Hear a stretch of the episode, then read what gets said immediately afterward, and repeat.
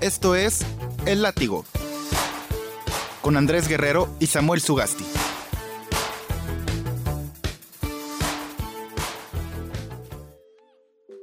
Una vez más, bienvenidos a El Látigo, su programa de cabecera, número uno en algún lado, no sé dónde. En nuestros corazones. En nuestros corazones. Andrés, ¿cómo estás? Muy bien. Muy bien. Muy bien. Te voy a platicar de un, un personaje que tenemos este día en- entre nuestras filas. Arquitecto, ha vivido en Guadalajara, en Santiago de Chile y por supuesto en Torreón. Mención honorífica en un concurso de arquitectura subterránea en 2014, organizado por la Comisión de Túneles y Espacios Subterráneos de Chile. Le interesa el diseño, el espacio público, la ciudad, la restauración patrimonial y es uno de los fundadores del club de viniles Faramaya, la mente detrás de la cuenta de Instagram Fachada TRC y Futuras Formas. Es nuestro invitado Ale, Alejandro. ¿Cómo estás? Lome. Lome, ¿cómo estás? Muy bien, muy bien. Gracias por, por invitarme. Un gusto estar aquí con ustedes. Ah, un gusto que nos regales de tu tiempo. Bueno, pues vamos al, al grano. Vamos a hablar de los viniles. Estos objetos, esta suerte de... Yo creo que es un objeto completo. Es un objeto en el sentido como filosófico, por decirlo de alguna manera, porque es un- una cosa que tú puedes tocar, que tú puedes oír, que tú puedes este, leer, pensar, y en ese sentido, este, creo que es un objeto completo, pues, o sea, dice Thurston Moore, el guitarrista de Sonic Youth, que a él le gustaría materializarse en un álbum, en un disco de vinil, porque incluye fotos, porque incluye estas, este género literario que es las liner notes, las notas que vienen con un disco, que se está perdiendo y se me hace como feo eso. Este, pues yo creo que esa tarea que se han dado en Faramaya, como de tra- traer eso otra vez, Incentivar. se me hace muy valioso. ¿Qué nos puedes decir de eso? O sea, ¿cómo ha sido? Eh, bueno, la cuestión de Faramaya ha sido un proceso, pues la verdad que también nosotros hemos ido descubriendo a lo largo del, pues, de todo este, estar desarrollando las ideas, de estar conociendo nosotros también el formato de cómo se ha innovado. Pero creemos, pues nosotros en Faramaya, que al fin de cuentas la música es algo que se tiene que saber apreciar en un nivel, mm, por decirlo más profundo de alguna manera, ¿no? Mm. O sea, ya ahorita estamos muy mal acostumbrados a, a escuchar algo muy por encima o, o no darnos el tiempo de apreciar una obra completa que pues, es lo que hace es un disco, ¿no? Es, un- es una obra pensada de inicio a fin. Claro. O sea, el artista no hizo el disco para que alguien nada más escuchara una canción o dos canciones, sino al fin de cuentas te cuenta una historia que tiene un inicio, tiene un final y tiene pues un clímax, tiene un todo desarrollo. Y creemos que el vinil es el formato que más le saca jugo a, este, pues este, a esta forma de hacer música. Es un formato que, que vuelve a revalorar la calidad del sonido. Eh, también ya estamos muy acostumbrados a escuchar eh, música en streaming, donde ya la calidad muchas veces está muy disminuida por los procesos de compresión que, tienen, eh, que tiene la música para poderlo estar reproduciendo en diferentes partes del mundo, eh, con, una, pues sí, que, con una conexión a internet que pues, te puede variar. Entonces, creemos que ese regresar a un formato físico, un apreciar una obra completa, es parte de volver a hacer conexión con eso que el artista quería que, que desde un inicio, o sea, conocer una obra completa de un artista. Recuerdo que yo veía una exposición de arte, bueno, por, por fotos y en internet, de, de artistas contemporáneos y estaba este artista que tenía su, su boombox como de, de Clash y todo este movimiento de Paul Simon caminando con el, el boombox en la calle y argumentaba precisamente que después al tener en el celular 5.000 canciones 3.000 canciones, les pierdes el respeto, ¿no? solo se convierte en producto, solo se convierte en eh, pues cosas que le haces eh, con la mano, lo estoy haciendo pero no me están viendo, a, a la derecha o a la izquierda y puedes cambiar automáticamente de canción.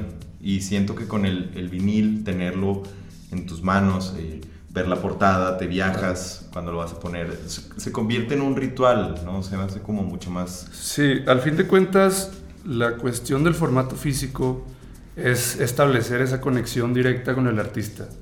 o sea, no es nada más eso que tú dices de estarle dando swipe a las canciones, sino es como realmente comprometerte a, a ver, voy a, voy a sentarme a conocer qué es lo que este artista me quiere demostrar. Es como ir a una galería de arte y realmente ver todas las obras del artista que está exponiendo. O sea, tú no te vas a sentar y vas a juzgar, por decir, a Van Gogh solo por una pieza que hizo y no vas a conocer todo lo demás, ¿no? Sino es como comprometerte a ver, le voy a dar mi tiempo a conocer lo que este artista quiere decirme con este disco que está, que está haciendo. Claro, o sea, ya ahora que lo traemos todo tan fácil en el celular, digo que yo también consumo música en streaming, me parece un- una herramienta pues bastante agradable que pues, te saque muchos apuros, pero también tengo esta contrapo- contraposición de dedicarle tiempo a escuchar música, entonces es como hacer un, un balance de, de- de saber apreciar ciertas cosas, o sea, saber qué tiempo dedicarle a cada cosa, entonces sí, al, al momento de traer tanta música en el celular creo que sí empiezas a desvalorizar eh, pues todo lo que, lo que puedes conocer si te comprometerías de otra manera a escuchar música, sin sonar tan mamón, o sea, es, Sí, sí, sí. es como, no sé, es un, es un proceso aparte individual, cada quien va descubriendo qué es lo que le gusta, qué es lo que, lo que no le gusta, pero al fin de cuentas es darle ese valor que realmente tiene una pieza como lo es todo un álbum. Decía Bob Dylan en una entrevista que le hacen reciente que él piensa que todo, o sea, que la música en streaming literalmente es como basura. O sea, ¿por qué dice eso? Y suena sonar muy pretencioso, además de que Bob Dylan es este es ya Bastante como mamón. un personaje, Sí. es bastante Es mamón. bastante, bastante mamón. Digo, yo lo amo, pero Sí, es sí, sí. bastante mamón. Este, dice que antes, este, tenían, llegaba un disco, yo- él vivía en Duluth, Minnesota, güey. Entonces, llegaba un disco de Muddy Waters, por decir, y era el único disco que tenían, güey. Entonces, lo ponían y lo repetían y lo estudiaban de alguna manera. Pues Bob Dylan era un cantante, o ha sido un cantante excepcional y ha, ha estudiado mucho de la música, de la tradición este, del jazz y del, del blues, sobre todo. Entonces, como esa experiencia para los propios artistas o aspirantes artistas de estudiar un álbum y ponerlo y la relación con el objeto y la portada y la foto, pues también como que de ahí surgen más cosas, ¿no? Si no, preguntémosle a Bob Dylan. Y también con Bob Dylan, este, hay una entrevista con uno de esos guitarristas, este, y dice que también el vinil es una declaración de principios. ¿Por qué? Porque él iba a las universidades, a su universidad, este, con discos de Bob Dylan, como en la mano, para que vieran que él escuchaba Bob Dylan, porque en los 60s hacer eso era como, wow, qué rebelde. Entonces, pues también eso, ¿no? O sea, uno ya no puede saber que está, o sea, que está escuchando el otro, porque pues está con sus audífonos y viendo una pantalla, ¿no? Entonces también creo que eso es, eso es un- otro matiz, ¿no? Porque tú vas a la tienda de vinilos y es inevitable que vean qué compraste, qué música compraste. Entonces también creo que eso le da como una, pues, no sé, algo, algo que mística. otras cosas no, no, no tienen. Sí, digo, también no es lo mismo que tú, por ejemplo, tengas un playlist donde tengas a lo mejor 100 canciones de 50 artistas diferentes, 70 artistas diferentes. Allá tu colección física ya no vas a comprar esos 70 artistas diferentes y ahora realmente vas a comprar lo que realmente te gusta, lo que realmente vas a, sentarte a escuchar. Y pues ya hablando ahora sí como de esa declaración de principios, también pues yo creo que vale la pena hablar de la diferencia que existe entre sentarte a escucharla directa de Spotify o realmente ponerla o escucharla directa del vinil porque digo no es que yo sea el- el- uno de los fundadores de este proyecto pero realmente la calidad sí suena o sea sí, sí es algo evidente. Digo porque nosotros el proceso que hacemos que al fin de cuentas es como un proceso de filtro ya que cada mes estamos escuchando a ver qué, qué está saliendo qué vamos a escoger para, para saber qué mandar en el club, que ahorita pues explico también un poquito cómo funciona para los que no sepan. Pero estamos en ese ir y venir de estar escuchando música. Obviamente muchas de las cosas que escuchamos aún no, no, no, no nos llegan en físico. Entonces pues los tenemos que escuchar como podemos, casi siempre en Spotify.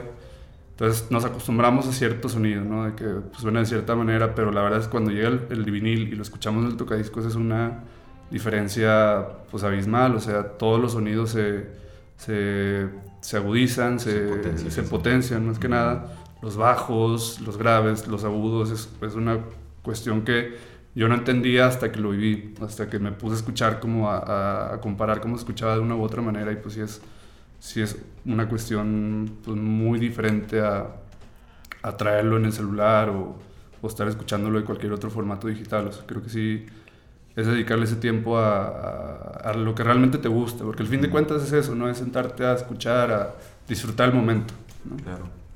Sí, como una, una respuesta. Yo creo que el vinil, sacar un vinil hoy en día, pues, creo que es una respuesta a la inmediatez. O sea, buscar esa delicadeza del sonido, esa, esos detalles, esas matices que no hay en otros lados, para que el, arti el artista te dice al hacer eso que le importas. Que le importas que tenga que le importa que tengas una experiencia completa, ¿no? Una experiencia que, que, te transforme de alguna forma, ¿no? O una experiencia que tú disfrutes sencillamente. Claro. Contrario a, pues a no tener el menor cuidado y sacar singles cada semana diferentes, ¿no? Ándale, sí, sí. Que ellos también respetan hasta cierto punto lo que hacen, cómo lo hacen, cómo lo producen y pues de cierta manera es, es una respuesta antagonista o antagónica a el consumo o a la creación excesiva de singles, ¿no? que es lo que tú dices, que es hacer y hacer y hacer. Y hay veces en donde haces y disfrutas lo que estás haciendo, lo analizas y luego a partir de eso empieza otro proceso creativo, pero con otras cosas, con otros aprendizajes, con otra cosa que hayas eh, implementado en el pasado que no te gustó, cambiar lo que sé yo. Pero es también como el artista da a respetar, bueno, desde mi punto de vista, a respetar su, sus creaciones, su, su, algo que sale de él, ¿no? naturalmente. Oye, y cuéntanos cómo funciona eh, la, la, tienda de Faramaya, cómo, cómo empezó, este, qué, qué, qué, pasó ahí, cómo fue. Fíjate, fue un proceso, la verdad que medio, medio extraño, pero a la vez interesante. Eh, empieza como una tienda física aquí en Torreón, eh, que abrimos Karin, Karin Chot y yo, que es también una de mis socias. Sí, empieza como tienda física, eh, empezamos sin conocer realmente cómo era el mercado, fue como una apuesta de que no hay tienda de vinilos independiente en Torreón, pues vamos a abrir una, a ver qué tal sale. Entonces ya la abrimos, pues fue un proceso aproximadamente de un año que nos dimos cuenta que pues sí, sí vendíamos, pero no no era sustento como para, para seguirla manteniendo, ¿no? Pero en ese proceso de un año conocimos a otras dos personas que se convirtieron en nuestros socios del Club de Vinilos, que es José González y Sergio Sánchez. Nos juntamos a platicar, empezamos como a desarrollar ideas, los dos llegaron como la idea, esta idea de hacer más como una comunidad a la que le pudiéramos compartir música desde el formato físico, ¿no? Entonces ahí surge la idea del Club de Vinilos. ¿Cómo funciona? Hacemos un filtro mes con mes, seleccionamos un disco al mes de pues un repertorio pues universal, ¿no? Ahorita nos damos cuenta que cada vez es más, son más las bandas que están saliendo, los artistas, la música que hay, entonces es, es algo abrumador a veces, de que no, no sabes a veces ya ni, ni, ni, qué escuchar, ¿no? A mí a veces me pasa que tengo que estar en silencio todo un día porque es tanta la, el bombardeo de, de propuestas que hay afuera que pues no sabes ni qué, ¿no? Entonces parte de nuestra, como de nuestra idea es hacer un proceso de filtro de todo eso que hay, digo sin sonar pretencioso, porque pues no, no, no es la idea tampoco. Hacemos un filtro, seleccionamos un disco mes con mes, invitamos a un artista nacional a que haga una pieza inspirada en, en, en, el disco del mes, que también es como parte de ese proceso de revalorizar la música y, y, venir, y, y acompañarlo con, con, algo que también le dé más sustancia al, al, a la experiencia, ¿no? no nada más que recibas el simple vinil. Entonces invitamos al artista nacional, nosotros o, o, también a veces invitamos a gente que escriba una reseña del disco, o sea, manera como de que te cuente de qué va, de que pues como un preámbulo antes de que te sientes a escucharlo, ¿no? O que lo leas mientras lo estás escuchando. Okay. Y esto pues ya lo mandamos a cualquier parte del país, ¿no? Si alguien se quiere suscribir, no sé, en el DF, en Tijuana, en Querétaro, en Monterrey, todos pueden tener acceso a esta plataforma, funciona a través de internet, nuestra página faramaya.com. Entonces es abierto para todos. Obviamente esto implica que la gente ponga cierta confianza en nosotros, porque el, el, los discos que mandamos es contenido sorpresa. Okay. O sea, ellos no saben que les va a llegar hasta, el, hasta, hasta que les llegue, hasta, hasta que lo abren. Siguiente. Entonces eso ha sido un poco conflictivo porque pues a la gente no le gusta comprar así muchas veces. Entonces como que ha sido un proceso ahí que hemos batallado, pero al fin de cuentas creo que hemos ido demostrando que vale la pena lo que estamos mandando. Además de que los discos que seleccionamos, la mayoría son ediciones especiales.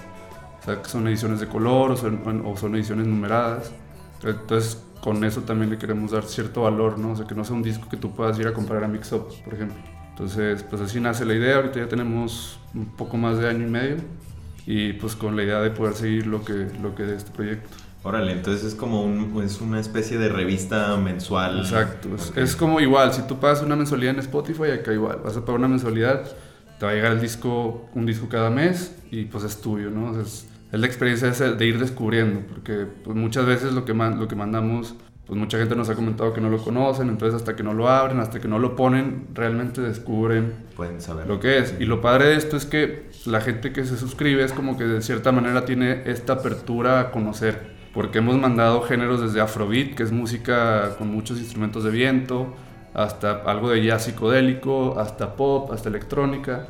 O sea, como que sí, sí tratamos de tener un abanico de, de- de oferta para, no sé, al, al- menos igual que nosotros los fundadores, que tenemos es- esa idea de, pues la música es música y la música buena puede estar presente en cualquier lugar, o sea, no, no casarnos con que, ah, vamos a mandar puro jazz o puro rock progresivo, o sea, no, la idea es como también tener esta apertura a, a demostrar que hay mucha música buena en, en diferentes rincones de, pues de los géneros, ¿no?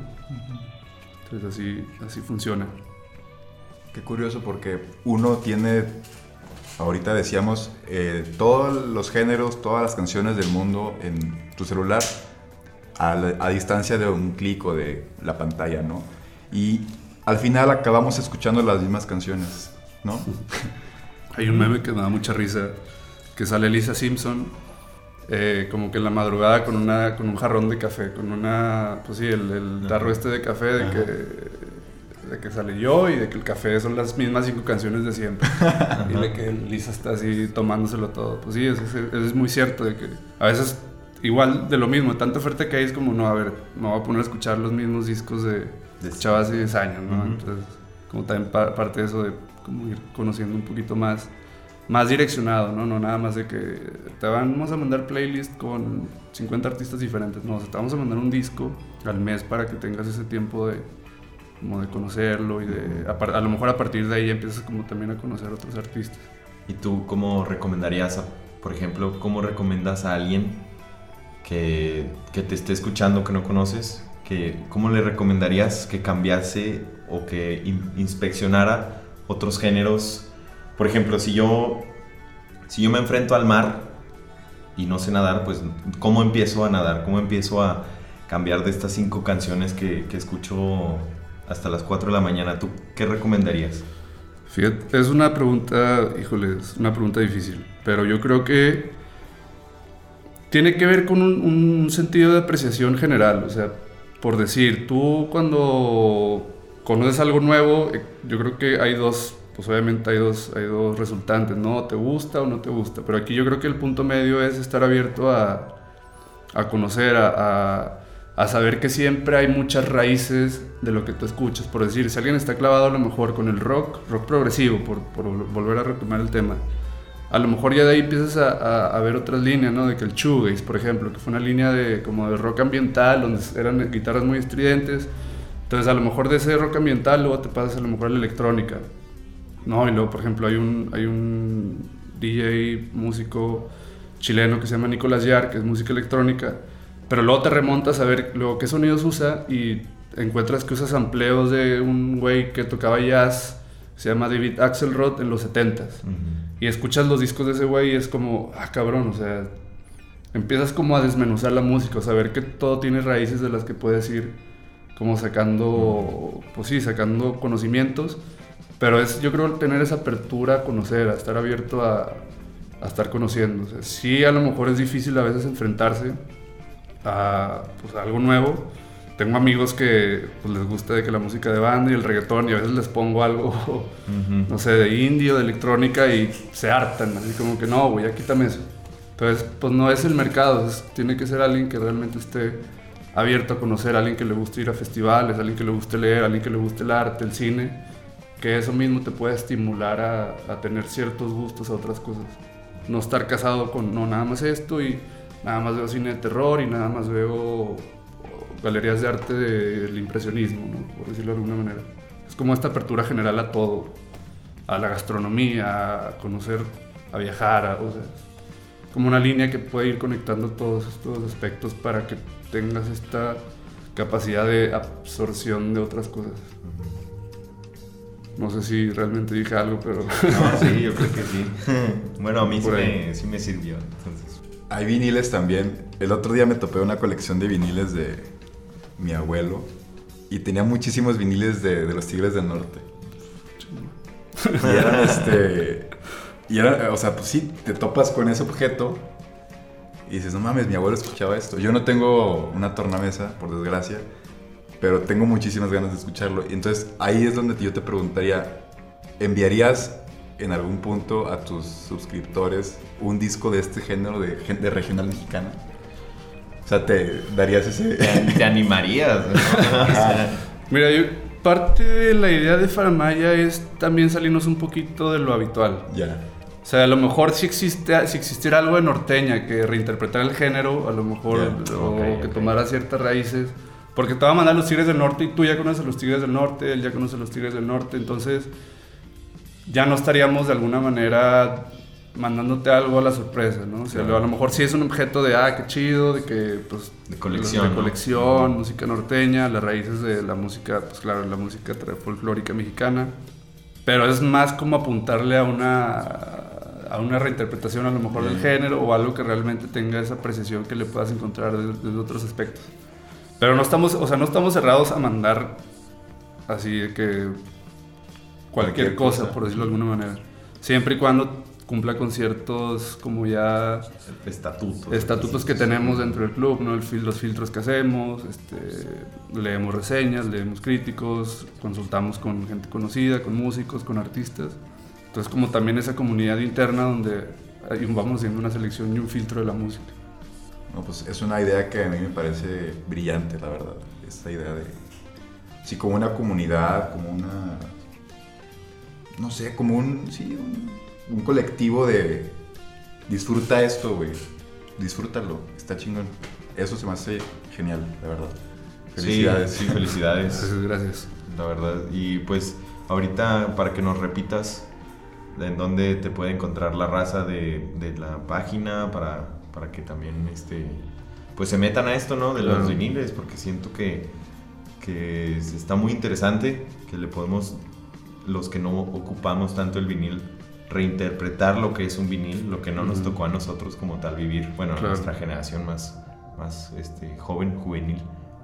Pero invitarlos a, a que se, se metan en este mundo, pues también está, está chingón. Y más cuando tienes una propuesta tan interesante como esta, que te va, te va a incentivar a que escuches cosas, sorpresas, magia y, y- y demás, ¿no? Entonces, pues sí, vale la pena. Yo te quería preguntar, ¿cuáles son los discos más raros que tienes o que has mandado a tus suscriptores? Buena pregunta. Yo creo que el más raro, de los más raros que hemos mandado, y raros por decirlo de alguna manera, tampoco es que ahorita no hemos mandado todavía algo tan, tan controversial, pero yo creo que hay dos discos que, que me han gustado mucho que ni siquiera yo conocía, que conocí por unos socios y que el género también no lo conocía. El primero fue el primer disco que mandamos con el que abrimos el club, que es una banda que se llama The Buddha's Band. El disco se llama Burnt Offering y está chingón porque es, es, es afrobeat. El afrobeat es un género que nace como a partir del soul, el jazz, como que el, el funk, porque son muchos instrumentos de viento, de trompetas. Pero está chingón que estos güeyes metieron cierta mezcla como de doom metal. Entonces hay como, o sea, está de fondo como unas guitarras así como bien oscuras y luego como las trompetas sonando y es instrumental el disco, está, pero está muy chido, es una propuesta que yo tampoco conocía. Entonces ha sido como de lo, de lo raro entre comillas. Y luego el tercer disco que mandamos, eh, no, el segundo, perdón, fue una, una combinación de una banda que se llama The Matson 2, que son unos gemelos que tocan jazz, con un músico que se llama Chas Bondic, que es el güey detrás de Toro y Moa, Toro y Moe. Eh, hicieron como un disco, es- les comentaba como medio de jazz psicodélico. Entonces los, los Matson 2 tocan jazz, pero luego este güey como que metía de fondo unos sonidos como muy ambientales, donde de repente unos sintetizadores que, no sé, te llevaban a lugares bien raros. Te, te invitaban al viaje. Te invitaban al viaje sin tener que consumir nada más. Entonces yo creo que esos dos son los que más hemos como tratado ahí de, de salirnos un poquito de lo convencional.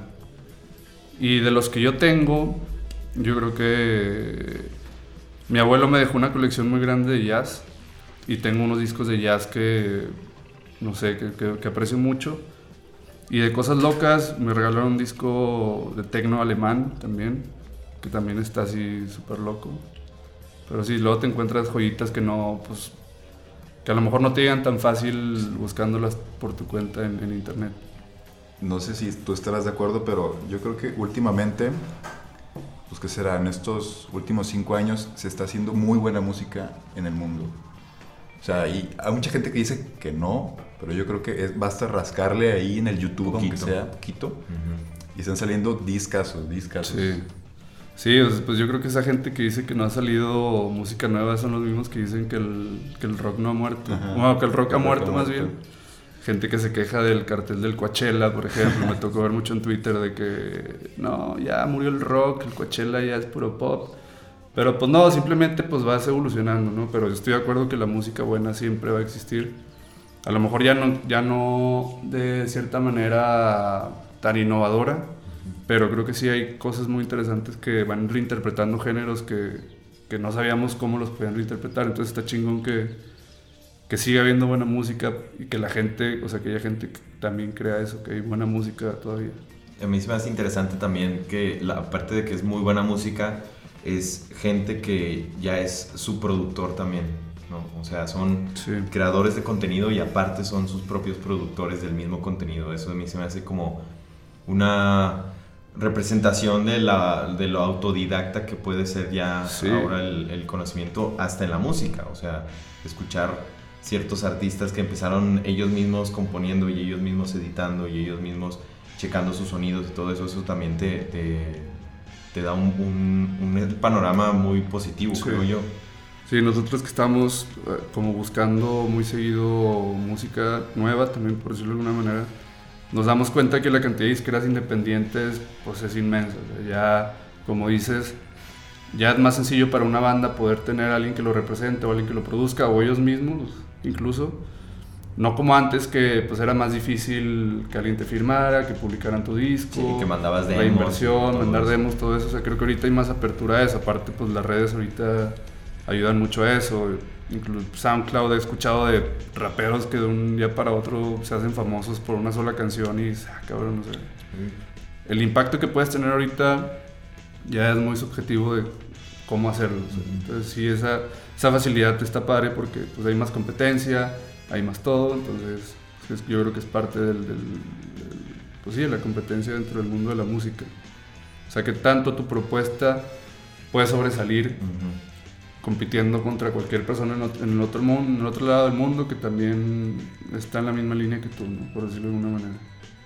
Está interesante también. ¿Y cómo ves la escena musical local? ¿O ni la ves? ¿O prefieres no verlo? No, fíjate que es, es ahí un conflicto, eh, un dilema que platico ahí con amigos. Siento que sí hay, hay mucho talento. Lo único que creo es que muchas bandas no se toman en serio lo que hacen. Mm. O sea, digo, a lo mejor yo lo digo muy fácil, yo no tengo una banda ni nada, pero desde este lado como de cierta apreciación, creo que no hay un esfuerzo por hacer algo un poquito más genuino y salirse de ciertas líneas típicas, ¿no? O sea, que luego encuentras bandas tributo a tal cosa, o luego te das cuenta que hay bandas de punk que siguen tocando lo que tocaba, no sé, División Minúscula Sí, o. Bengala o Panda.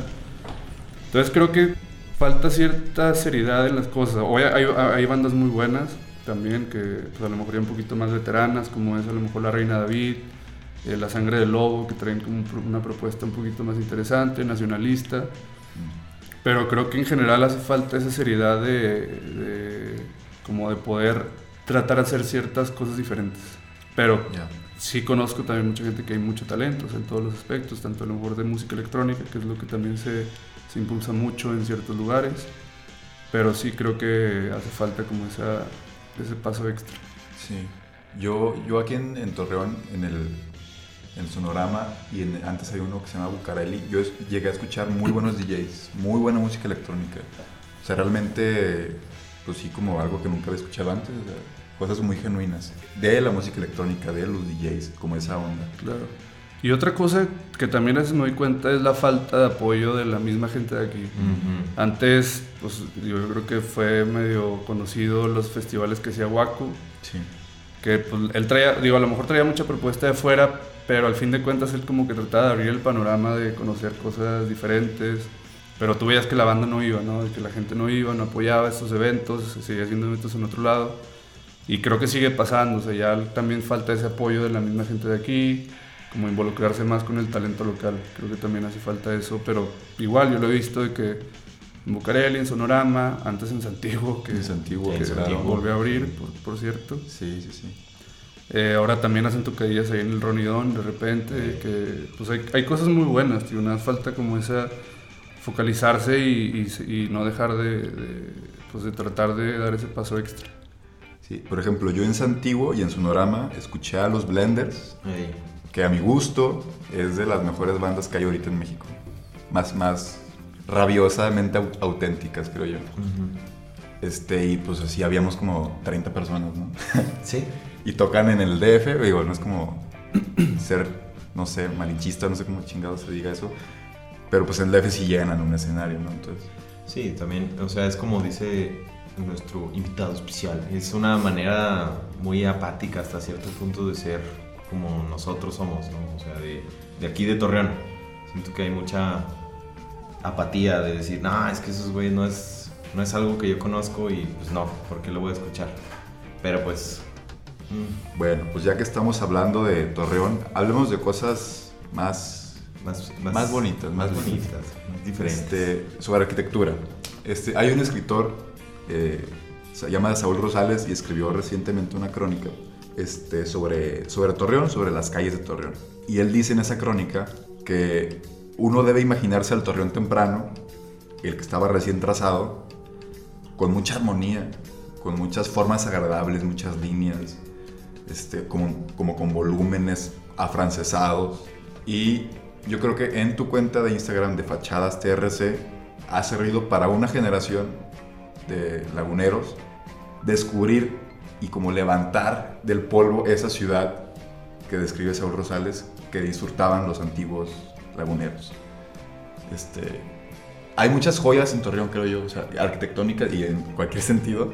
Este, y se me hace muy chido que tú te tomes como la molestia de ir y fotografiarlas. ¿Cómo ha sido eso? O sea, Bueno, el proyecto de Fachada TRC surgió como mera hobby al principio personal. Yo, desde que regresé de Chile, empecé a trabajar en un despacho aquí en el centro, que está aquí en Independencia y Ildefonso Fuentes. Y caminaba mucho, o sea, yo me movía a lo mejor a caminar a- ya para la Colón y todo. Y en esos recorridos me iba dando cuenta de eso, ¿no? De que pues, este edificio con ciertos detalles y pues ya, le tomaba foto como de cierta manera y yo teniendo mi colección de, de fachada, aún no, no creaba la cuenta ni nada, así empecé. Pero luego como platicando con un amigo que, que tuvimos este tema de que la gente muchas veces no sabe el valor que puede llegar a tener la ciudad a partir de sus edificios, de su historia, de que vemos que de repente hay un edificio súper chido en algún lugar y al día siguiente lo demuelen para construir un Oxxo o Ujú. una gasolinera Un estacionamiento. un estacionamiento.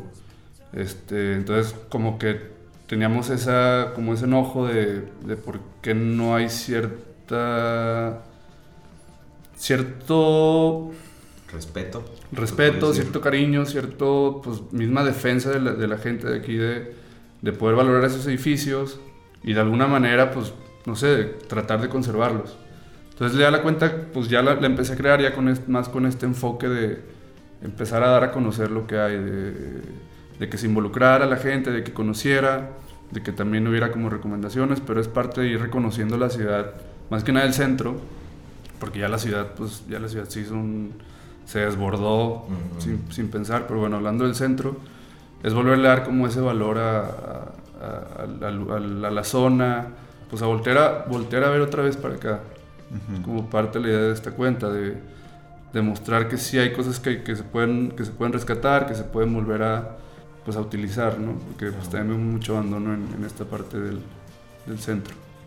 ¿Tú cuál crees a partir de esta de esta tesis, ¿no? De, de ver que la gente reocupe los lugares que ya están hechos y que no les dan seguimiento y que los dejan abandonados y lo que sea.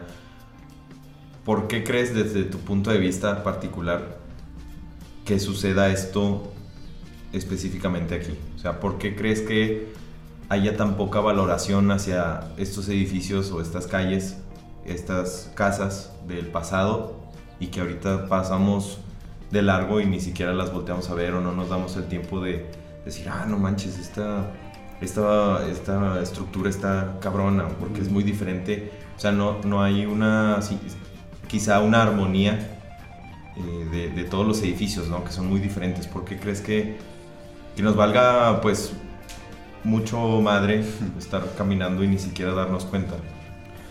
Yo creo que antes que nada es que existe cierta falta de identidad. Siento que no hay algo que nos identifique con la ciudad.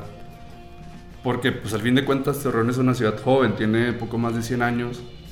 Comparando con otras ciudades que a lo mejor ya tienen 300, 400 años, creo que nunca ha habido, nunca se ha forjado esta identidad que nos represente como, como, pues sí, como torreonenses, ahora sí, más que como laguneros, como gente de Torreón.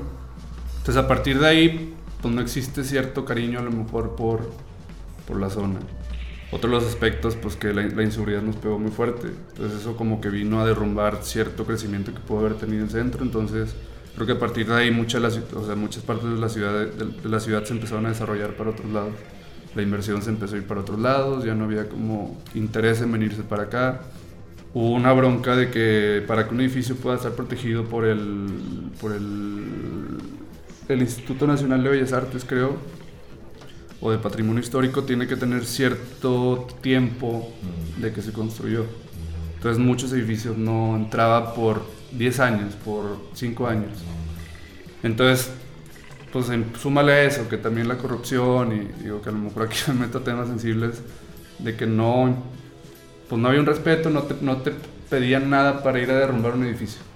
Entonces nunca se ha forjado ese, pues ese cariño a, a venirse otra vez para acá. Creo que esa falta de identidad, esa falta de interés en, los inversionistas, esa falta de, desarrollo de la misma, a lo mejor del mismo gobierno, que ahorita pues a lo mejor sí se está viendo un poquito más, pero creo que todavía le falta, no sé, un punch para que la gente pueda volver a, voltear para acá, ¿no? O sea, ya la gente que compra casa se va, prefiere irse a las afueras de la ciudad con tal de tener una casa nueva, pero ¿por qué no no sé, o sea, de alguna manera hacer un proyecto de vivienda acá, un proyecto de usos múltiples, de oficinas, todo.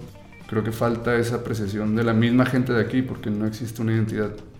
Ahorita que, que hablabas y nos platicabas, llegó, bueno, me vino a la mente una, una, un pensamiento, no sé ustedes, pero por ejemplo, cuando yo estaba chavo, cuando yo estaba niño, nunca tuve una clase de historia de Torreón. Y eso se me hace raro. O sea, porque Torreón tiene un chingo de, de, momentos históricos muy trascendentales en la historia de México como tal. Por ejemplo, yo no sabía, pero Torreón fue la primera ciudad bombardeada de México, ¿no? O en algún punto de, de la historia de México, Torreón llegó a, a, ser considerada la ciudad más metropolitana de todas. Entonces, como que también falta un poco que nos platiquen realmente qué fue lo que pasó y cómo se fundó Torreón y todo lo que involucra vivir en Torreón. Claro. Y aparte yo creo que, o sea, qué mejor manera de conocer tu ciudad a partir, claro, de su historia y de sus edificios, que al fin de cuentas hay una frase creo que de Octavio Paz que, bueno, creo que es Octavio Paz, que la arquitectura es como el testigo, como el principal testigo de la historia. Tú puedes ver a través de, los edificios de una ciudad lo que ha pasado. Por ejemplo, pues no hace mucho, creo que, no sé si ya lo restauraron, pero se veían, se veían como ciertos bombardeos en, en, el Banco de México, donde ahorita está parte del Museo Arsena. Entonces, creo que tenemos que empezar a partir de ahí, como estar conscientes de que una ciudad la podemos conocer a través de sus edificios, de su historia, y aparte la mezcla de culturas que hay aquí, donde tú ves la arquitectura, y arquitectura árabe, arquitectura española, hay arquitectura también muy tradicional de México, o sea, es como también conocer todos esos estilos que, que se encuentran aquí. Pero es eso, es conocer tu ciudad a partir de, de, sus edificios, que al fin de cuentas son los que te pueden contar una historia más, más real y más inmediata que cualquier otra cosa. Hace como un mes fui al poniente de la ciudad, al, a la zona de la Alianza y de el Cerro de la Cruz y la Martínez Adame, todo eso, con un este, amigo fotógrafo, se llama Jesús Flores, este, también conocido como Sebastián Margot, este, es un personaje, y con un amigo que es, este, con Ian, que es director de cine, ¿no? Entonces íbamos a buscar locaciones para grabar un corto. Y dimos un recorrido largo, como de 5 horas, por toda esa zona. Y en un momento nos subimos al Cerro de la Cruz este, y pudimos ver el antiguo cementerio de Torreón este, como surgir entre, de la nada. No sé si me explico, fue un momento muy mágico porque está como la mancha urbana y de repente como que este lugar un poco sagrado, ¿no? Como el panteón, el lugar donde están los muertos. Y, y era de una belleza realmente... Desde ahí se veía impresionante. Y luego también fuimos a la colonia Martínez Adame, que está como a las faldas del Cerro de la Cruz. Este, una zona que hay que ser franco, vivió una, una época casi de guerra frontal. Este, era una zona de guerra, pues. Y había calles que parecían de, pues no sé, de la colonia Condesa, de la colonia Roma, o sea, con ese tipo de arquitectura. Y que están como ahí, pues olvidadas realmente, ¿no? Entonces, este, pues sí, hay como, no sé, yo creo que, no sé qué fue primero, si el, de, el abandono o la, o la violencia. O sea, no sé, no sé si, si, hubo, si, si hubo violencia porque se abandonó o al revés. O si hubo abandono porque, Porque hubo violencia. hubo violencia. Ajá. Probablemente sea eso, ¿no? Probablemente. Porque también mucho, mucha de la gente se empezó a ir porque empezaron a construirse estas colonias este, residenciales y eso genera un tipo de, de convivencia con el espacio como más cerrado, porque te mueves en auto, porque vives en un fraccionamiento cerrado, todo eso, ¿no? Y en las calles del centro pues están abiertas, pasa gente, entonces pues que haya una persona ahí, hay un ojo ahí, hay alguien ahí, está vigilando de alguna manera. Y si ya no hay nadie, pues puedes hacer cualquier cosa, ¿no? Entonces, ¿tú qué crees que sea? ¿O, o qué piensas de eso? Mira, yo creo también luego empieza- empiezan a surgir muchos intereses de por medio, ¿no? Sí hubo un abandono por la violencia, o sea, creo que la violencia fue lo que afectó mucho, ajá, dinamitó este abandono en el centro, pero también tú ves, no sé, ves un mapa de Torreón y te das cuenta que el centro de Torreón ya no es el centro, o sea, el centro ya quedó como en el, en el poniente de la ciudad donde tú ves esta mancha urbana que empieza a crecer como para, para el aeropuerto, para las villas, para el, el estadio, para el TCM. Y también te das cuenta que para Mieleras, para Montebello. Entonces, creo que surge un interés por parte de los desarroll- desarrolladores de vivienda porque obviamente pues les es mucho más fácil y más barato construir acá que venir acá, comprar un, un terreno, eh, invertirle... Sí. Sí, o sea, deja tú de demoler, a lo mejor adaptarte a un predio, pero es mucho más caro, o sea, es- la inversión es más fuerte, la, la, la ganancia y la utilidad es menor, entonces creo que esta, este abandono potenció mucho crecimiento a otras partes de la, de la ciudad donde se crea una ciudad amurallada, como dices tú, o sea, ciudades donde pues ves las bardas por fuera, tienes que Sí. pasar por una caseta, entras y te sientes como que vigilado porque eres un ente extraño en, en, en una mini ciudad dentro de la ciudad. Se pierde esa convivencia directa con la ciudad. Entonces, creo que sí hace falta como un cambio de mentalidad a nivel general, que lo veo, pues está cabrón que sea tan rápido, o sea, creo que tiene que empezar poco a poco este, este regresar al centro, más que nada en el aspecto de la vivienda. Creo que la ciudad en algún punto va a llegar a un, a un- a cierto límite donde ya no va a poder crecer para allá.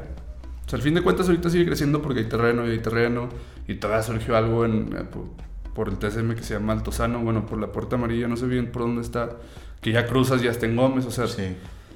es todo un tema. Pero ya va, va a llegar un límite, o sea, va a llegar un punto donde ya la ciudad no puede crecer más para allá o ya la, la oferta de vivienda ya va a estar tan elevada que, no sé, o sea, algo tiene que pasar para que pueda volver a, a- a retomarse esta vida en el centro. Que yo hace poco me vine a vivir para acá y la verdad es que es una chulada, tienes todo cerca, incluso sales de noche y te puedes regresar caminando, un taxi que te cobra 20 pesos, o sea, creo que es una vida muy agradable y muy compacta y muy muy sencilla, o sea, tienes todo, todo cerca.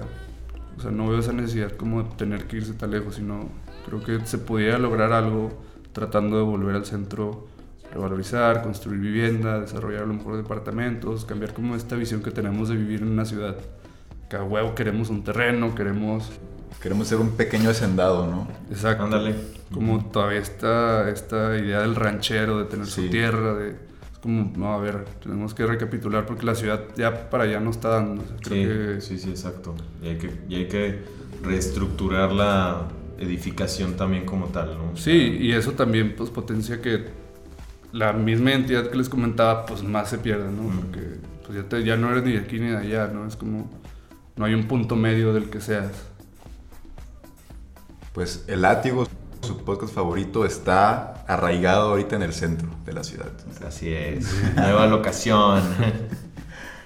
Pues bueno, yo creo que Pues, ha eh, sido una larga extensa, nos hemos extendido bastante en muchos temas. pero muy, muy ameno, muy agradable. Se platicó muy bien. No sé si quieres recomendarnos alguna, alguna rolita, este, Un disco, un libro, disco, un libro para que la raza eh, sepa, pues un poco, pues te conozca un poco en ese aspecto y que nos recuerdes tus páginas de Instagram y tu página de, de, de la venta de discos. ¿Cómo ves? Oh, perfecto. Pues mira, ahorita de música estoy escuchando mucho una bandita que se llama Bad Bad Not Good. Uf, excelente. Sí, que es como un jazz contemporáneo súper chido. Espero saquen este disco este año. Yo creo que cualquier cosa que escuchen de ellos está padre, pero tienen como un tríptico de canciones que se llaman Confessions, que son una chulada. Entonces, pues de música eso, de libros, está, está bueno. Creo que uno de mis libros favoritos, si vale la pena hablar de uno, es de, un, de Chuck Palahniuk, el que escribió Fight Club. Que este libro se llama Rant. Lo padre de este libro es que toca varios temas que están muy interesantes desde el punto de vista de una persona como que le pierde el sentido a vivir y, al- y a los sentimientos y al- a las cosas físicas. Hablan de la inmortalidad, hablan como del viaje en el tiempo, hablan como de esta, del nihilismo que hay como alrededor de la muerte, o sea, como que el sentido de, que, de vivir, de... No sé, es un libro bien interesante, está escrito a manera como de, como de entrevistas, como de crónicas, como de... eh, ¿Cómo se llama? Cuando, cuando investigan, a, como entrevistan a alguien, como manera de esta narrativa de, de entrevistas, de gente que conocía a una persona, que Rand es una persona dentro del libro, dentro del que gira toda la historia. Ok. Entonces ese sería el libro que, que les recomiendo. Eh, me pueden encontrar en, en- en Instagram eh, de los vinilos que es FRMLL Club y lo de las fachadas que es Fachada TRC. Excelente. Nos pueden encontrar. De todas maneras vamos a poner este los, los links o algo en la, en la descripción ¿Cómo para, no? que, para que te busquen y para que te encuentren. ¿no? No, perfecto. Pues ha sido un placer conversar contigo, Alejandro. Este, y bueno, nos vamos con Confessions de Bad Bad Not Good. Eh, para que le escuchen y nos escuchen también a nosotros. Acuérdense que a su tío se lo tienen que escuchar, el tío que siempre está poniendo gorro en las carnes asadas, pues Póngale. póngale el podcast del látigo. Pues se lo va a pasar bien. Ha sido un placer. Nos vemos en la Gracias. siguiente entrega. Gracias.